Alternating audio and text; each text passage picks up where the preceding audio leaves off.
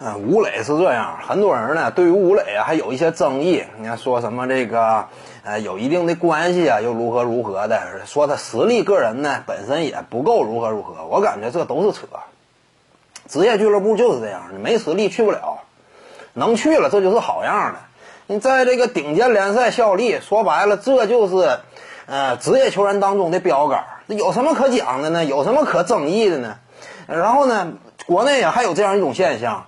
那就是一出去一个国产球员，那就很多人就是挑难听的讲，他身上有一些亮点呢，总是习惯性的忽视。你比如说周琦了这样的球员，比如说当初的易建联了，那被国产球迷骂成什么样了？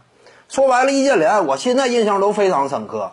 当初这个他是在 NBA 打不了球了，继续没有球队要了，然后呢一下机场。哎，就有这个媒体啊围着他问如何如何，啊，提一些非常尖锐的问题，说他跟姚明比差了多少多少的。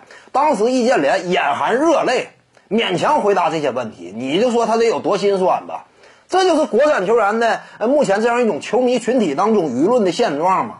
哎，好不容易出去一个球员，很多人就是盯着那么一点缺陷，就是始终在看着这个缺点，呃，这不行那不行，赶紧回来呀之类的嘲讽的话。我认为呢，这样一种说法哈，你要说你年轻的话，你二十来岁这很正常。为什么？我二十来岁的时候我也说这话，但是呢，如果说你稍微再成熟一点，你等你到三十来岁，你就不这么看问题了。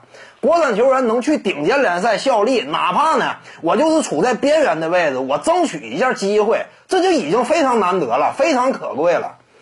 说白了。在周琦没加入这个火箭之前，你看 NBA 比赛什么感觉？没有太多感觉。但是呢，你再看周琦进入火箭队之后呢，哪怕那么一点垃圾时间，你看他在赛场之上，你都感觉高兴。你看 NBA 比赛，你多了一份劲头，这不就是价值吗？你为什么老要说这些好不容易出去奋战的这些这个国产球员呢？吴磊，现有些人还在说风凉话呢。这都是我在足球、篮球领域当中能出去，这都是顶尖球员。